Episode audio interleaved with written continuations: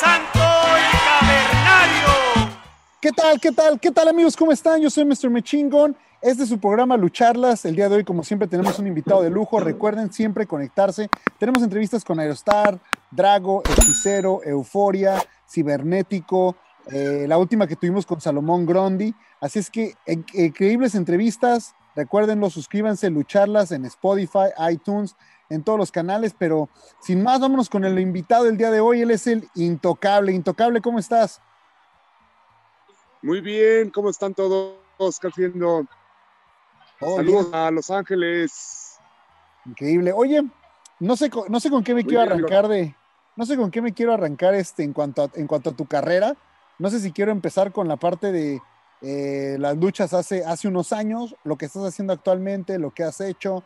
Entonces, este, en vista de eso, eh, creo que lo primero que te voy a preguntar es, esta pandemia veíamos que iba para dos semanas. Sobre el programa tratábamos de no hablar mucho de la pandemia porque dijimos, pues va a pasar pronto, viene y de pronto este, se nos prolonga demasiado y siento que va a ser una etapa donde todo el mundo va a hablar de la pandemia en unos años y vamos a ver los estragos de todo esto en unos años.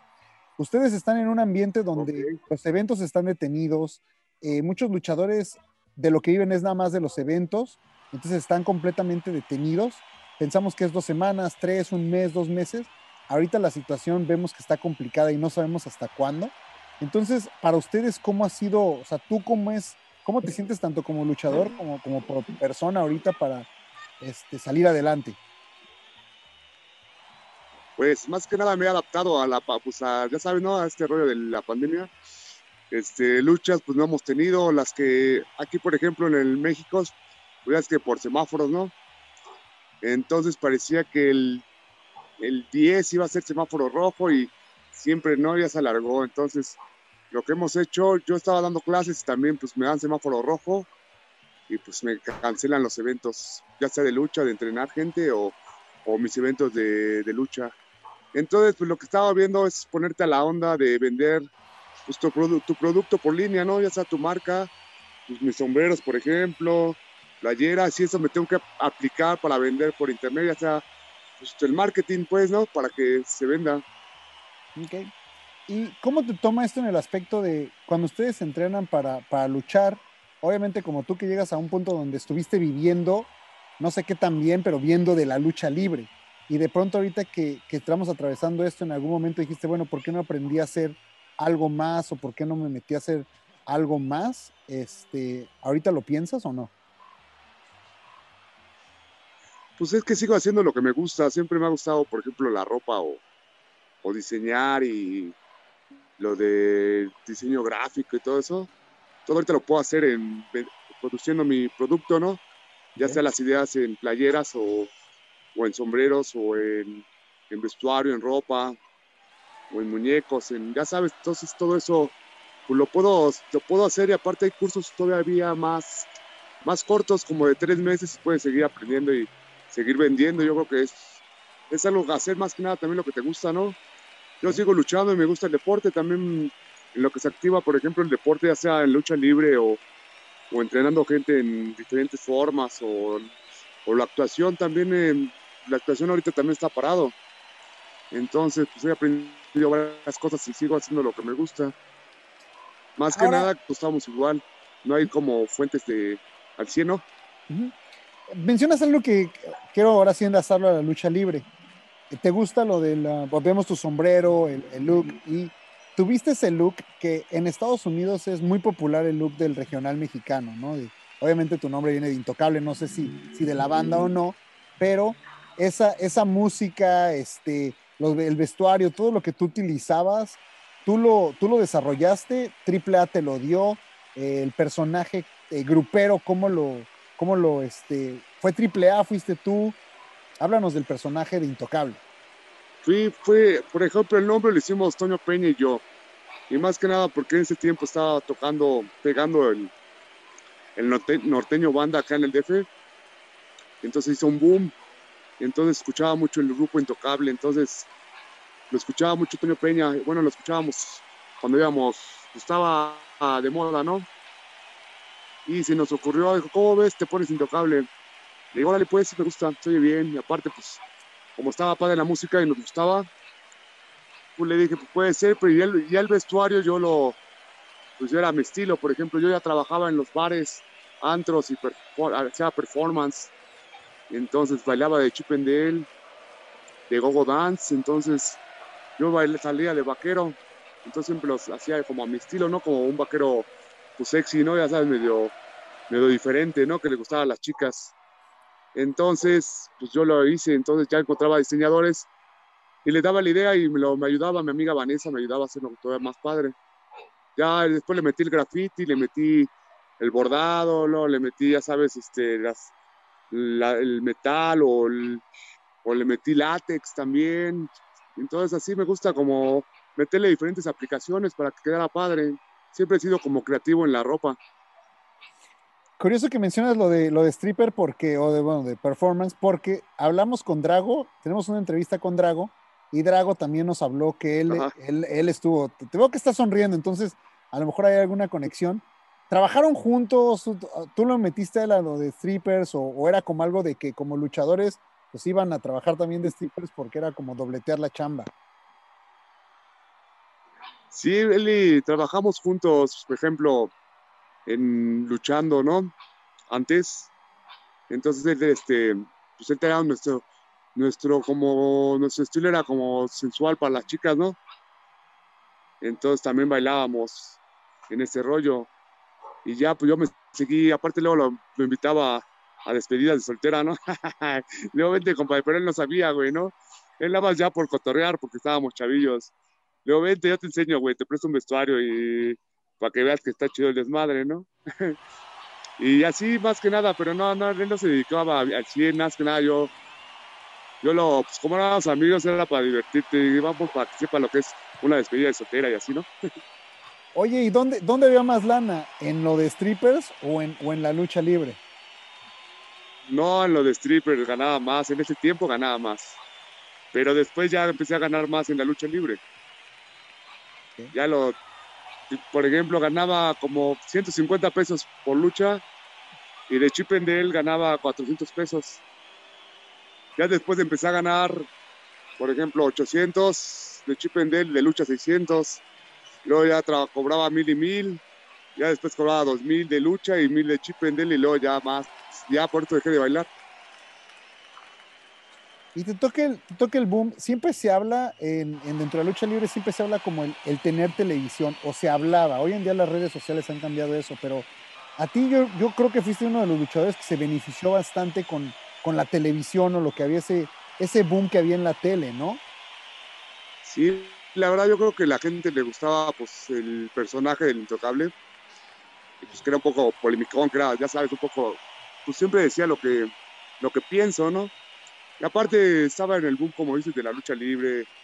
me hablaban de las novelas, en los realities, tuve la fortuna de que hice teatro y varias cosas. Entonces sí, este, pues como luchadores interesantes, una persona que estaba, por ejemplo, en el ámbito deportivo, luchístico, y verlo en una novela como diferente e interesante. A la gente como que le gusta, ¿no?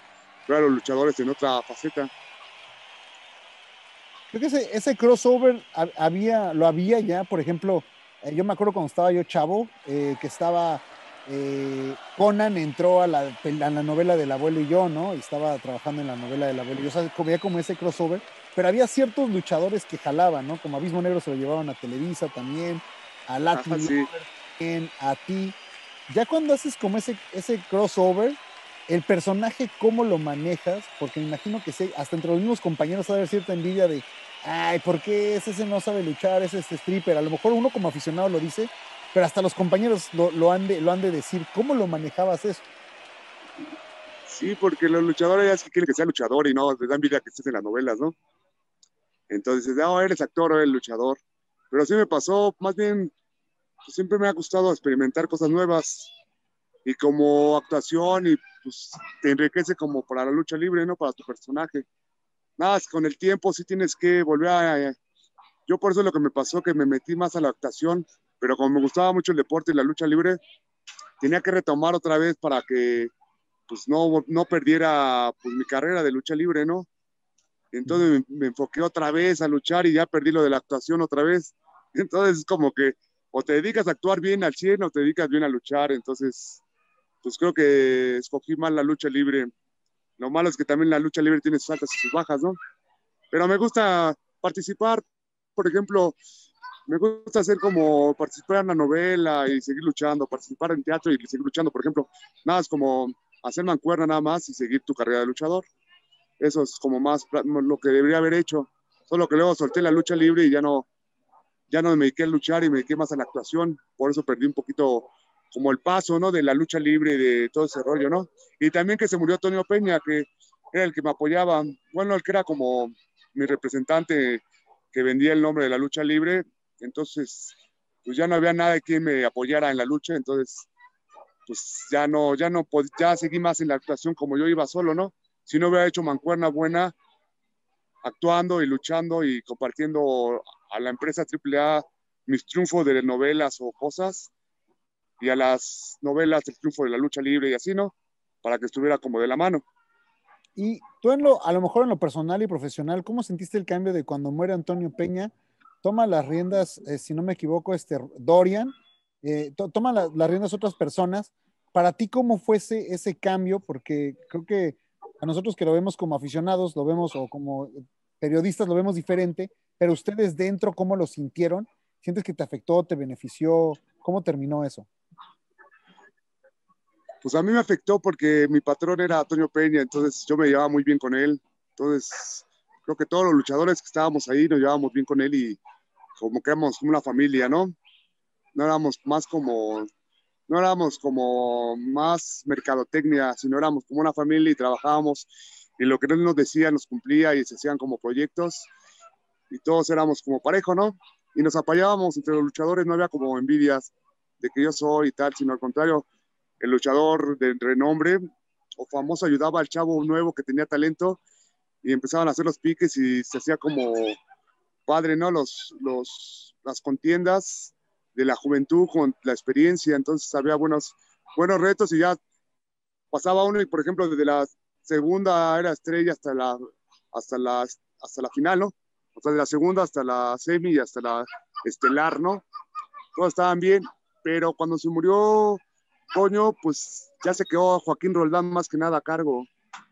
Y Joaquín Roldán, pues no se llevaba con muchos luchadores porque tenía, pues, tenía piques con él de que era contador y no quería pagarle su sueldo, era muy regañón o, o tenía como una sangre pesada, ¿no? Como contador. Ya cuando se volvió como dueño, pues ya se volvió más buena onda, como más otro rollo para recuperar, pero pues ya tenía a mucha gente ahí. Conan iba llegando a AAA, entonces quería sacar, escalar, ¿no? Lo que hizo ahorita y seguir escalando para hacerse pues, lo que se volvió ahorita. Y como los luchadores de AAA éramos pues, gente de Toño Peña que lo queríamos y le hacíamos caso, entonces pues empezó a sacar a todos los de la AAA, los que eran como, como que hizo Toño Peña, ¿no? Para él agarrar las riendas y poder mover el barco a como él quisiera. Entonces con Dorian, con Dorian queda con Roldán y con Conan, pues para mí era difícil estar ahí. Entonces yo fui uno de los también, aguanté dos años más o menos de que se murió todo Peña y luego ya, ya pues ya, ya, no, ya no estaba a gusto, porque ya me empezaban a cerrar las puertas, cosas que yo tenía proyectos y eso, no me apoyaban y así dije, pues ya mejor me salgo y, y sigo mi camino como iba. Así fue, por eso me salí Ahora, ¿cómo era tu relación? ¿Por qué lo mencionaste ahorita? ¿Cómo era tu relación o cómo es tu relación con Conan? Porque siento que es como una, una figura polarizante en, en, la, en, la, lucha libre, pero también es una figura que cuando los apoyas así como que super brother y, y los apoya en todo, pero cuando no es como que de cuidado porque si no, por más bueno que seas, te, te va a frenar y ahorita tiene las riendas del, del, poder, entonces como que es el que mueve muchas piezas. ¿Cómo era o cómo fue contigo tu experiencia con él? Pues era el amigo, por ejemplo, era cuate, me llevaba bien con él y íbamos a reuniones. Luego le hacía, hacía paros, ¿no? No había problema, pero ahorita, pero en ese tiempo estaba como dividido el poder, ¿no? De luchístico. Estaba el vampiro, y luego estaba el cibernético, luego estaba la parque, y luego estaba Conan, y era un relajo. ¿Quién le ibas? O sea, eran como varios grupos, entonces, y luego estaba Roldán, ¿no? Y luego la licenciada. Entonces, como que, como que había muchas cabezas ahí que tenías que hacer una polémica diferente. Entonces, pues ya a mí no me gustan los problemas ni ya sabes, como que yo soy yo solo, ¿no? Como que yo llevo mi rollo y no estoy con ninguno, pero me llevo bien y trabajo bien. Nada más que nada, ellos querían que me metiera con su grupo, ¿no? Haz de cuenta, pues jálate con los del Ciber, o con los de, con los de La Parca, o con los de Conan, ¿no? O con lo de Roldán, ¿no? Entonces, pues ya era medio incómodo. Entonces, por ejemplo, ahorita ya Conan está bien porque él es el único que es el, el que tiene el poder. Entonces ahorita ya conviene estar porque pues ya no, pues ya no estás en ningún grupo, simplemente ya hay como, pues ya quedas bien con el Conan y no, no hay bronca porque ya no tienes que estar peleando polémicamente con los demás. Ya ahorita lo que diga el Conan, por ejemplo, ya vienen las órdenes de arriba de, de Dorian, ya le dice a Conan y pues ya se hace y no hay bronca. No hay como que empieza a sacar porque se lleva mal contigo, porque no te quiere, porque vienes del Consejo Mundial o porque vienes de otra empresa o porque, ya sabes, entonces yo creo que ahorita está bien, entrar ahorita está bien, pero antes no, porque era mucha polémica estar peleando con, con los egos y el poder de todos los luchadores que querían llegar a la cima. Ya el que se quedó fue Conan, ¿no? Entonces, pues, ya haces uno, pues ya no hay bronca, porque ya quedas bien con él, ya hablas con él y ya pues, se trabaja bien y ya llegas a un contrato y ya es como diferente y aparte ya no está Roldán, la licenciada siempre ha sido buena onda. Y Dorian pues siempre ha sido mercadólogo, como que él más que nada es empresario de que busca crecer tu empresa y, y el nombre de él para, como lo que estudió, ¿no? Mercadotecnia para ser un empresario popular, ¿no? Ahora, muchas cosas de las que mencionaste quiero volver, quiero volver a tocarlas, pero una de ellas es el, platicamos normalmente aquí con los luchadores y parece que todos tienen una opinión diferente, pero siempre se inclinan hacia el lado de... Cuando hablamos sobre cómo entran a la lucha libre, cuando tienen familia, es el hijo de, el, el sobrino de y todo.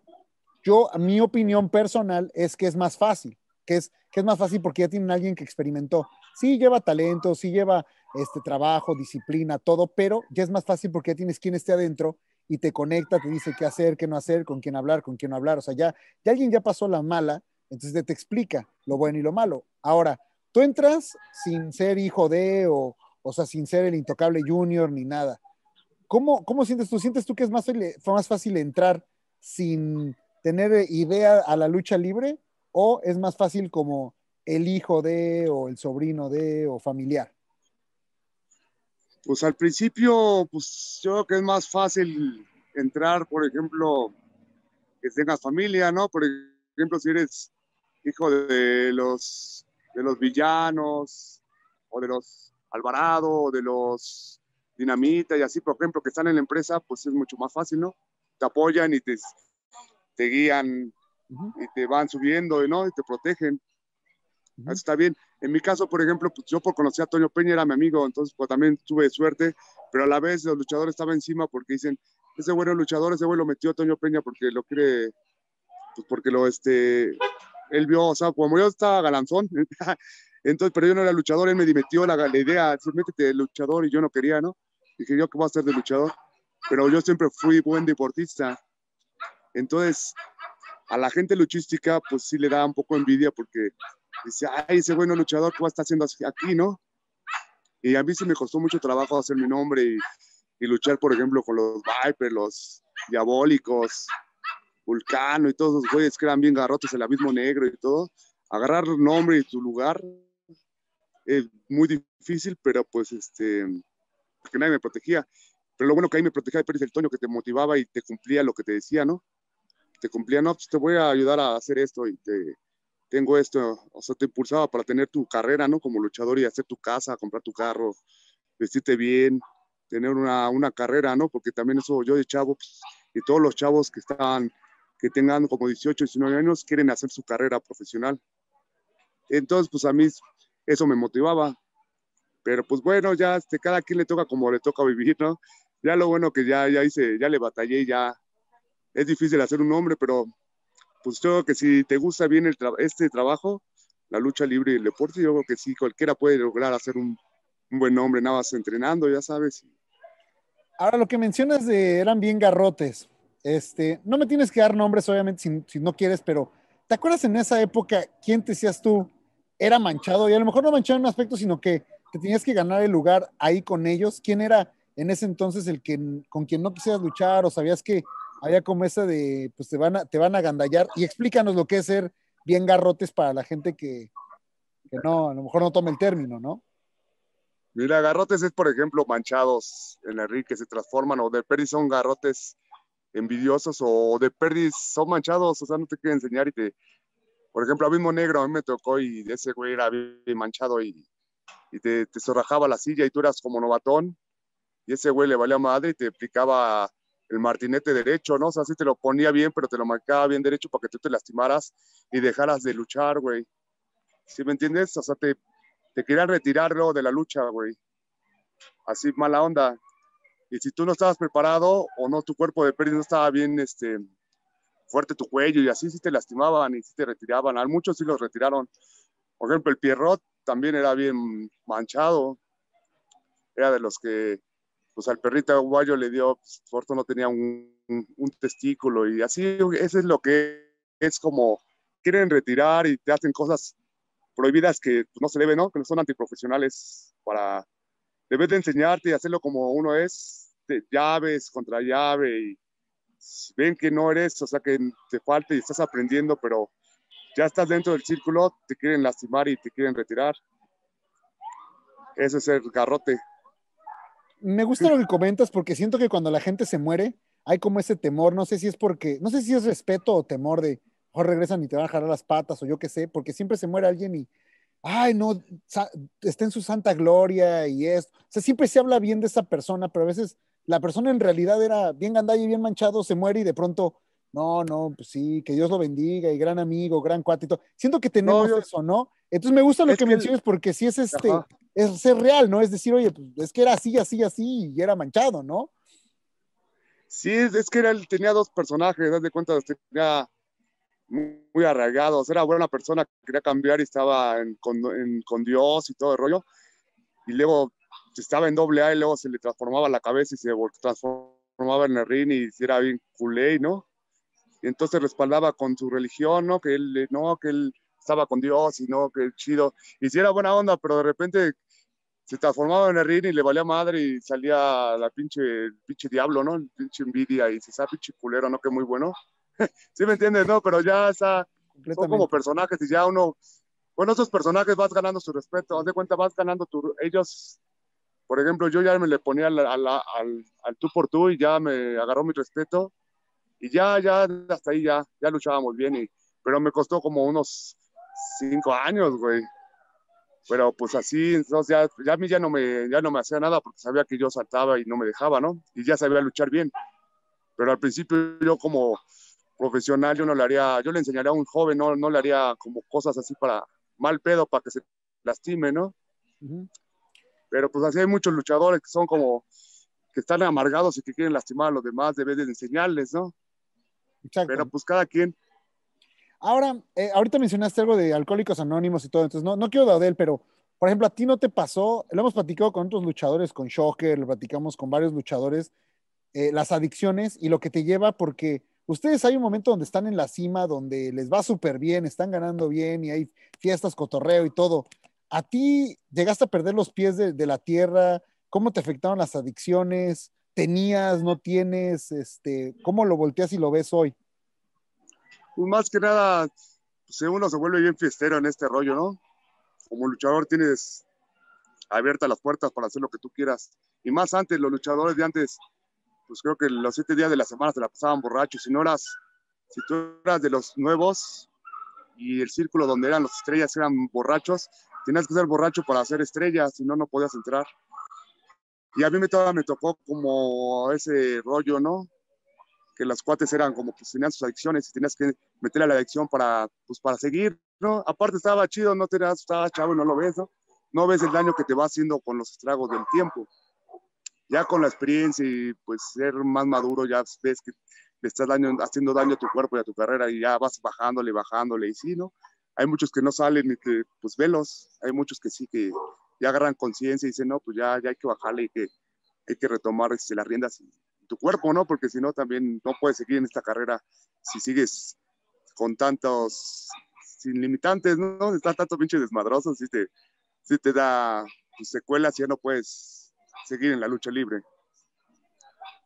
Oye, ¿cómo era cuando llegabas? Vamos a la parte donde llegabas tú, dejas un, digamos que a un lado, la, estás luchando, pero de pronto llegas a otro lugar que siento que es otro, otro lugar muy salvaje, que es Televisa y las novelas, y, o sea, es otro, la gente vemos como lo bonito, pero estoy seguro que es, es un lado oscuro allá. De pronto llegas allá, viniendo de la lucha, ¿había cierta similitud en ese ambiente? O sea, ¿cómo te tocó? Porque de pronto fue así de, acá de luchador te tocó batallar, y luego llegas allá y seguramente había, no sé, por decir un nombre nada más, ¿no? Pero Ernesto de la Guardia, oye, ese payaso es luchador, o, o este, no sé, Omar Fierro, o te quiere dar tus cachetadas, este, Sergio Sendel. ¿Cómo fue la transición hacia la televisora, hacia ese lado? Sí, pues muchos, pues igual les da envidia que seas, que llegues a como a los lugares principales, ¿no? Un, protagónico o antagónico. Entonces sí les daba envidia igual que, ay, ese güey es luchador y ni siquiera es actor y, y pues sí te empezaban a ahí a bloquear dos, tres, solo que pues, si tenías un buen productor que te, pues, te cobijara, pues no había bronca, pero si le empezabas a seguir por fuera, en el teatro, por ejemplo, que luego hacía, sí te, te querían echar carrilla, pero lo bueno que es ser luchador, porque ellos no se meten tanto con los luchadores. Por ejemplo, Sergio Mayer era de los que le echa, un día le contesté igual que me quería echar carrilla ahí, de que no, este, que quería hacer tus chistes, ¿no? Ya sabes, a, los, a la gente que pues, no tiene mucha experiencia ahí, bueno, que no es como del grupo, pues. Entonces, pues también los tienes que bajar, ¿no? Y decirles, hey, conmigo no te metas, porque pues ya yo no me aguanto, güey. Entonces ya le bajan y así, ¿no? Tienes que agarrar tu lugar y ya hay mucha gente envidiosa y señores, luego ya viejones. Como todo, yo creo que hay como los buenos son buena onda, los viejitos que te ayudan, y de nombre que son buena onda, como Julio Alemán, que me daba buenos consejos, y como otros, güey, que son bien márgaros y ya, ya sabes, que al contrario te, te echan de todo lo ves mal y hacen sentirte mal. Entonces, pues no, no dejarte que te sientas mal, ¿no? Igual también quise entrar a la, a la comedia y también los de la comedia son más envidiosos que, que los de la actuación, ¿no? Empiezan a criticando a unos a los otros, que porque ese güey me robó mi chiste, que porque el otro me está cantando mi, ya sabes, ¿no? Mi performance, y no, güey, son, son de relajo. Oye, bueno, y dentro de esto entras en este, bueno, entras en el mundo de la novela, mucha similitud entre la novela, entre la novela, la política, la lucha libre, hay una similitud impresionante, ¿no? Pero de pronto, cuando eh, te beneficia, te perjudica esta relación que tienes con Niurka, porque de pronto te conviertes por todo de TV Notas, este, eh, Patti Chapoy está hablando de ti, o sea, todo, pero no sé si fue como positivo o de pronto, chingo, y pues es que ya estoy metido en, en, el chisme, ya quieren saber qué color de calzón uso y uh, cómo fue eso, porque me imagino que sí fue una invasión a tu vida privada intensa.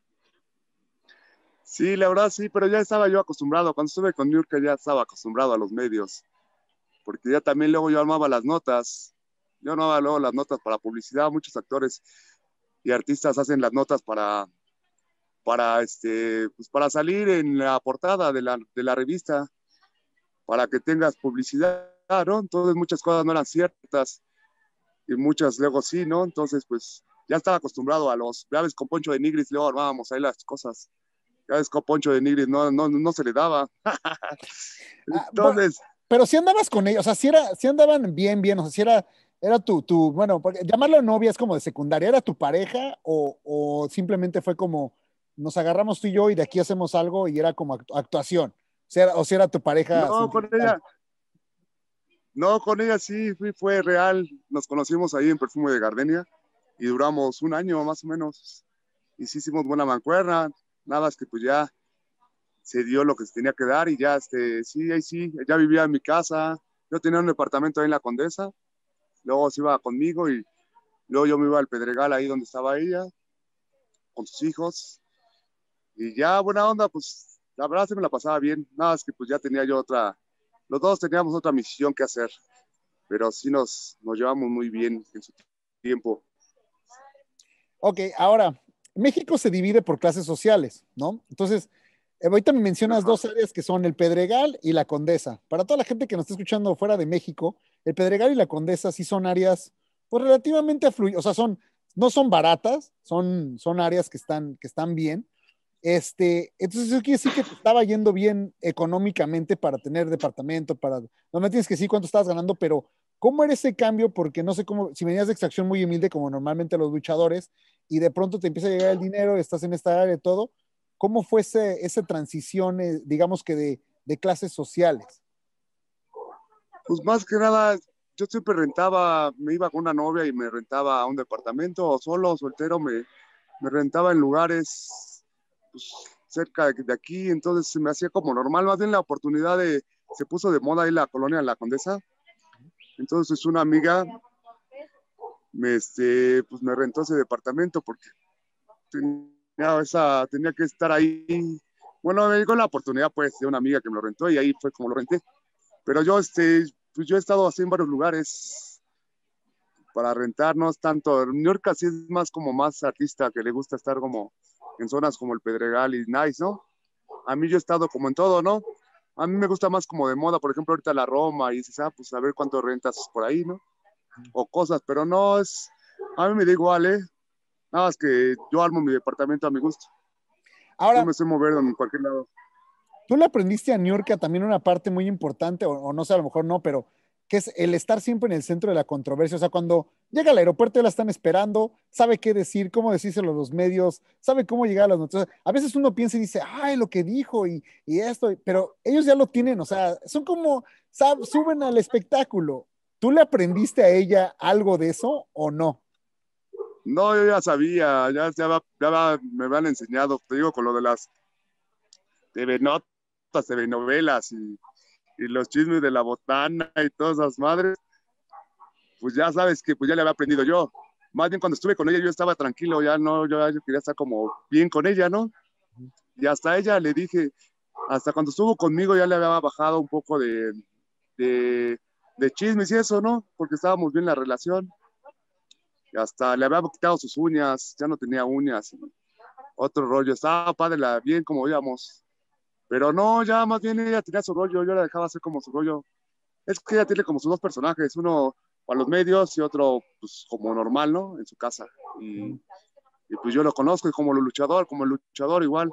Cuando se va a luchar, se lleva el personaje y se va a ring y ya es su personaje, ya. Llegas a tu casa y ya es otro personaje, ¿no? Esa eres tú, ¿no? Y así ya, yo como ya estaba acostumbrado, pues ya, ya dejaba como su rollo, ¿no?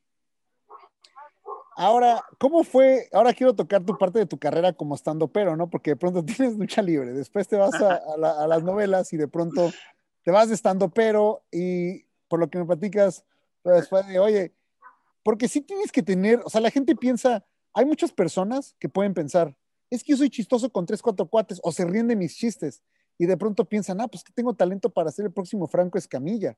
Pero ya estando parado enfrente de un grupo de personas y ser chistoso y ser chistoso por, por un tiempo, los tiempos, lo que vas haciendo, el stand-up, no es tan sencillo, no es nada, nada, nada fácil. Tú, cuando, o sea, ya has ido a stand-ups, estuviste, te vas a seguir dedicando a eso, ¿sí te consideras lo suficientemente chistoso y talentoso para, para hacerlo o, no? Es que no necesitas ser talent chistoso. A ver, cuenta, necesitas a un buen maestro que te enseñe, ¿no? A mí, por ejemplo, me está enseñando Osvaldo Salinas y me está enseñando, por ejemplo, su estilo. Y luego él se enojaba el estilo de otro, por ejemplo, de, de otro este, estandopero que todos andan echando como tierra, que no le gusta su estilo de él y el otro no le gusta. Y a mí me gusta como, como diferentes estilos, ¿no? Como, como hacer mi estilo, pero, pero es divertido. Más que nada es que, es que tienes que escribir, es como crear y escribir y rematar el chiste, es como agarrarle la lógica a la comedia, porque todo tiene como una como saber, ¿no? Tiene como, como saber hacer reír a la gente, aunque no sepas, seas comediante. Ya, este, pero es, no me gustó tanto porque también tenías que estarle batallando y no querían pagarte al principio, ya sabes, no toquen de gratis y, y ya dije, ay, volver a empezar en otra carrera, porque sí, pobres comediantes le batallan mucho, ¿eh? Muchos estandoperos quieren que vaya de gratis y las, las discos, los antros como son de noche, también, este, pues yo también luego, el alcohol y yo se llevaba muy bien y ya me dije, me meto más ahí, me vuelvo más borracho, güey, lo quería dejar como el, el pisto, ¿no? Entonces, sí tiene su técnica, pero si tienes un buen maestro es como un espectáculo, como el teatro, haces un buen sketch, das más, por ejemplo, tus vivencias y te las arman como estando, pero sí está padre.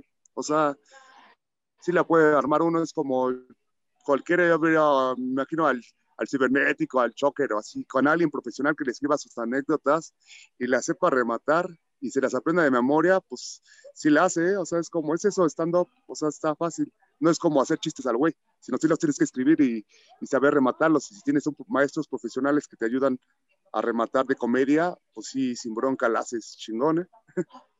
Y es que eso que mencionas tú, creo que sí es, es complicado porque um, en el aspecto de ya cuando estás acostumbrado, o sea, tú ya batallaste dentro de la lucha para llegar a cierto punto, o sea, ya, ya hiciste donde ibas a luchar de gratis, luchabas sin que te pagaran, este, y de pronto subes y ya te acostumbras y de pronto ahora pásate una carrera donde otra vez es volver a empezar de, ahora yo tengo que ir, poner mi tiempo, aprender y no me van a pagar, me va a chamaquear el promotor.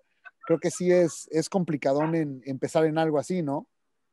Sí, porque ya estás desgastado, de cuenta tú ya grande, estás desgastado de que ya le batallaste por, pues, para hacer tu nombre en la lucha libre o novelas, eso, ¿no? Y volver a empezar otra carrera, por ejemplo, de comedia, tienes que volver a batallarle igual como todos y, para aprender, ¿no? Porque si no le batallas, si no vas caminando a, a, los bares esos de los que no te pagan, pues también no vas agarrando como callo, ¿no?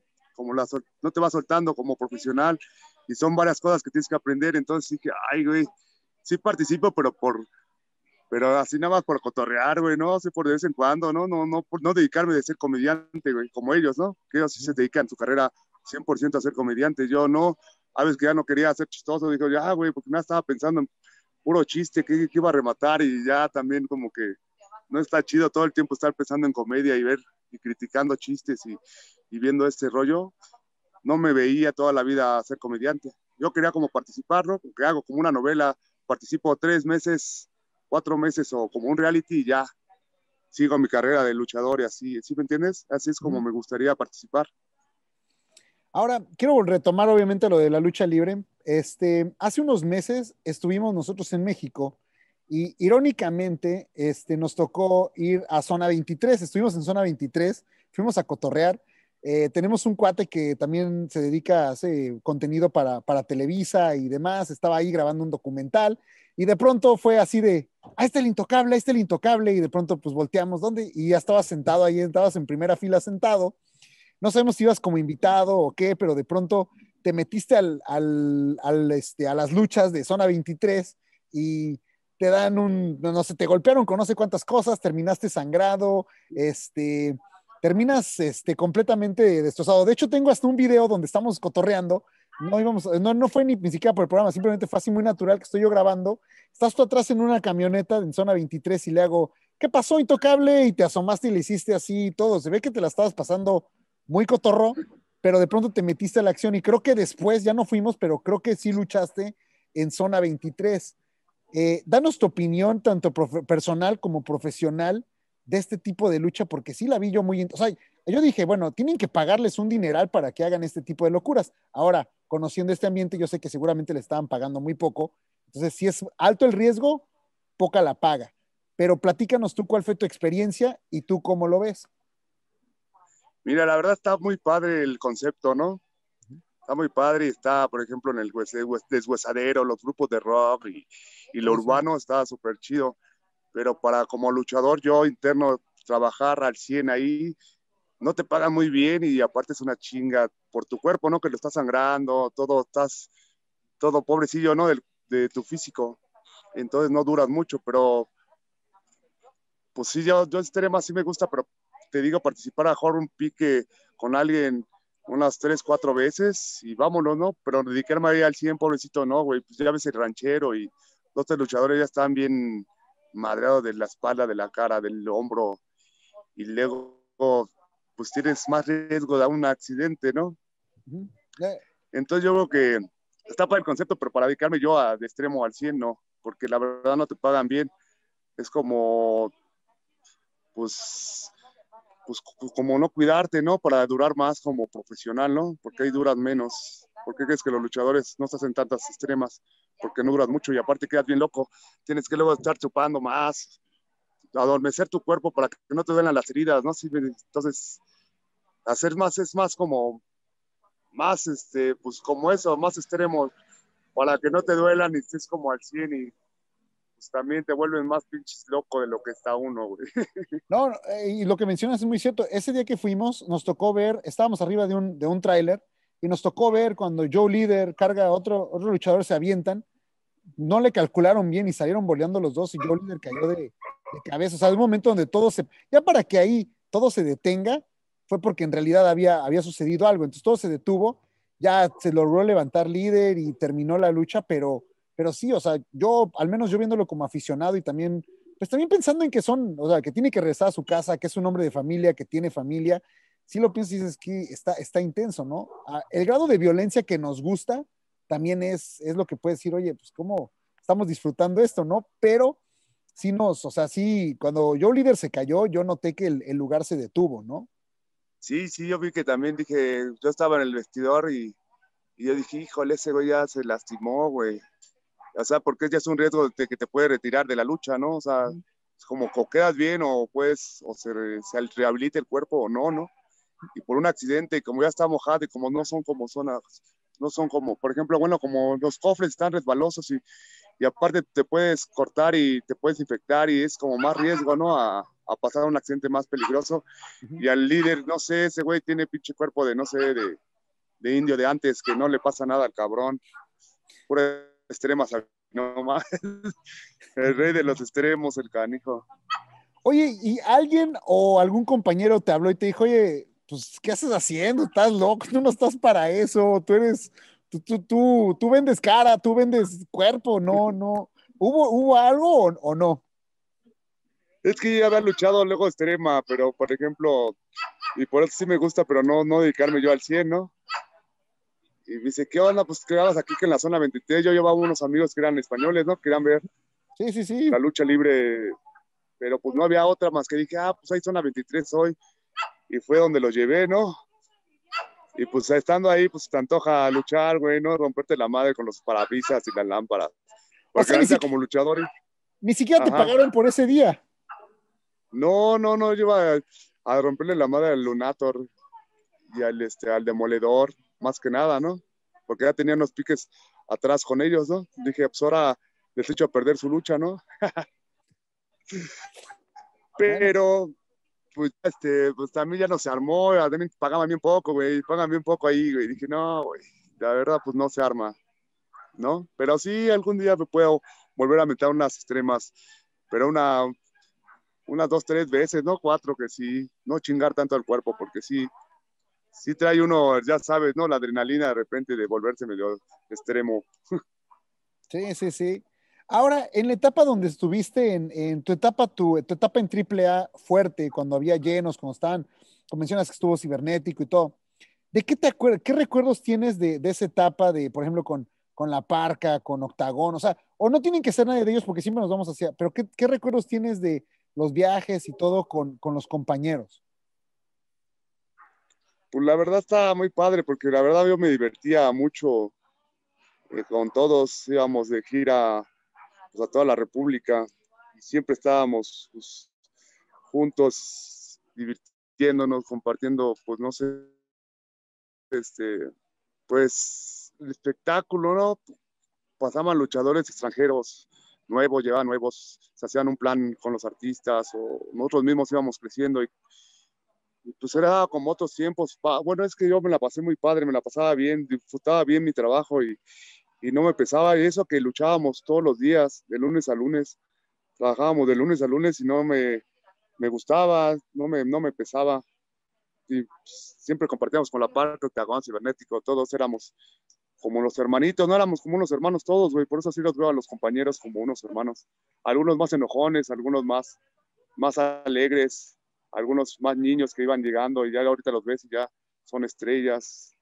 Yo creo que no, que pues anécdotas in- individuales, pues no me acuerdo ahorita, pero así con todos, la verdad fue una buena época y hasta Conan también lo veo como un hermano grande. Digo, ah, ese cabrón ya logró lo que quería hacer, ¿no? Pero para mí ya no me perjudica, entonces lo veo como, digo, ah, pinche Conan, a huevo, ¿no? Y así los veo, cada quien hizo como su sueño y a mejor unos ya partieron, algunos pues estaban a la mitad y, y yo pues sigo igual en, este, en esta carrera.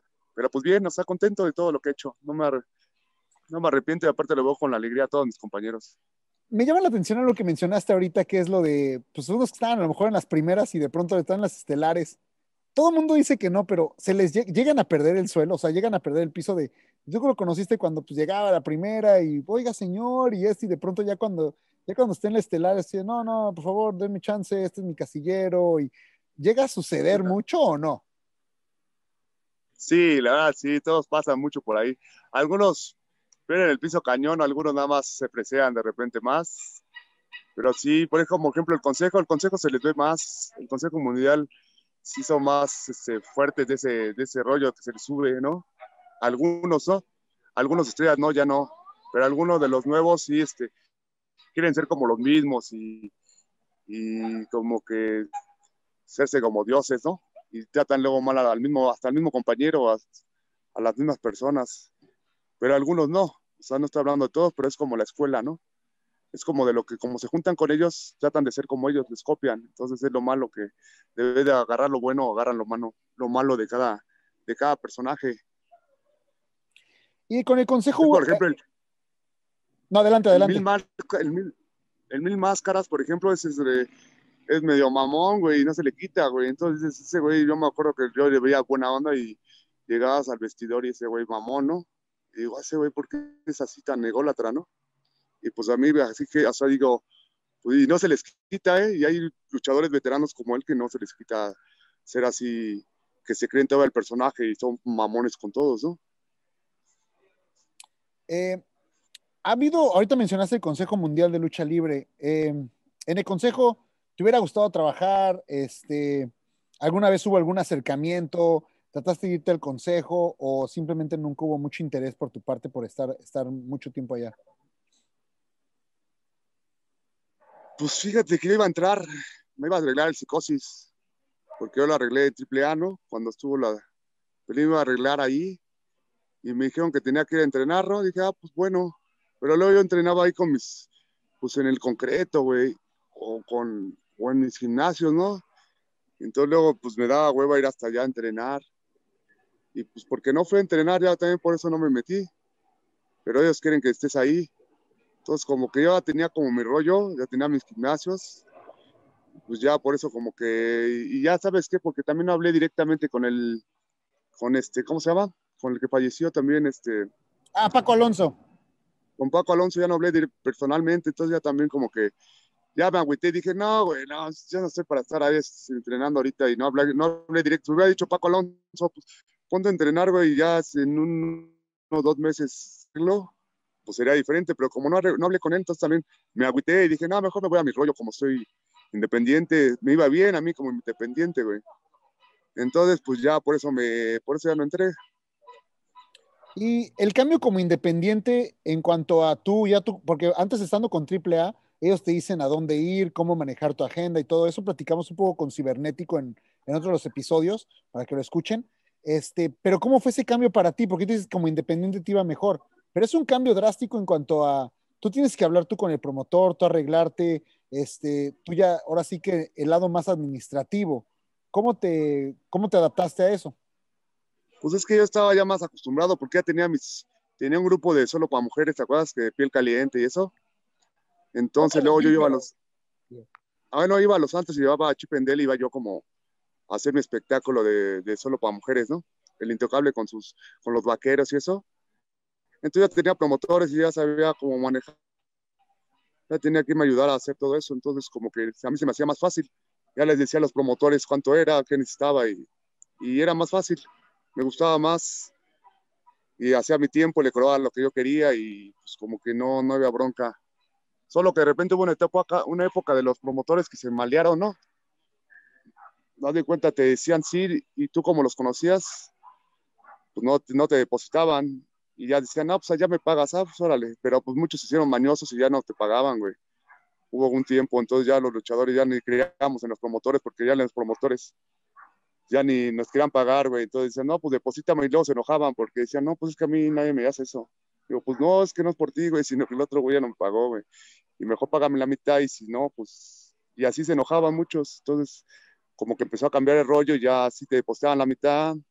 Otros se quedaron con la escuela de antes que decían, no, pues si no, no, ese güey no está trabajando como antes, ya sabes. Pero pues ya ahorita ya le agarramos bien la como independiente ya tengo mucho tiempo, entonces creo que pues ya, ya nadie me chamaquea.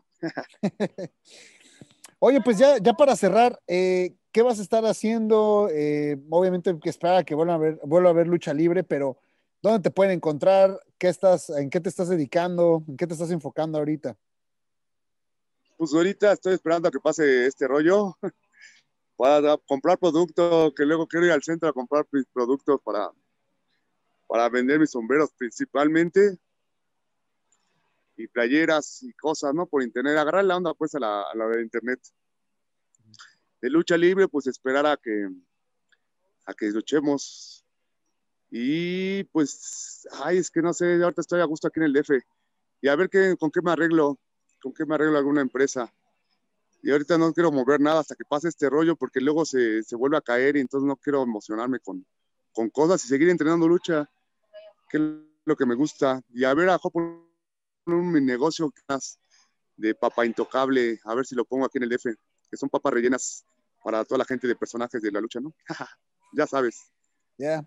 Vas a hacer tú, porque también está de moda ahorita que hacen canal de YouTube los luchadores y, están haciendo el canal de, YouTube y todo. ¿Vas a hacer tu canal? ¿Quieres este, incursionar en eso o no? Ya lo hice, había hecho un canal, güey, pero ahorita lo que tengo ganas es, no sé si me quede aquí en el DF o me mueva, por eso no estoy pensando en hacer canal. Si me quedo aquí, a lo mejor sí hago como un, canalcillo ahí en mi departamento, ¿no? Pero ya tengo mi departamento y ya lo empiezo adaptar a mi estilo de intocable. Y como pienso estar soltero, ya no, ahorita no pienso tener novia, formal, ¿no? Formal. Entonces, pues, hacer uno de relajo, ¿no? Con los compañeros, porque luego ahorita ya todos los veteranos están casados y no pueden hablar de, de cosas como, ya sabes, como estando soltero puede ser como, otro tipo de, de, cotorreo, ¿no? Y divertido, que la gente también le gusta. Yo no, más divertido con las chavas, chavas y luchadores y actores y algo divertido si se me antoja hacer. Deja a ver qué sale, a ver qué se me ocurre. Bueno, pues ahí está, te agradecemos eh, el tiempo que nos, que nos has dado para aquí para lucharlas, este, la honestidad con todas las, con todas las preguntas y este, y pues la mejor de las suertes para todo. No, muchas gracias, amigo. Ya sabes, ahí estamos a la orden, a ver qué, a ver qué luego que sale por ahí. Y pues ahí síganme en mis redes sociales del luchador intocable. ¿Vale? Hácelas, ¿no? Porfa, dale tus redes sociales. Sí, en Instagram y Facebook, este, Intocable Luchador o Luchador Intocable, cualquiera de los dos sale ahí. Ahí, ahí está. Estamos, ¿vale? Ahí está, ahí está. Él es intocable, yo soy Mr. Mechingón. Este es su programa Luchadas. Recuerden descargarlo, comentar, suscribirse y todo lo más. Con eso dicho, vámonos. En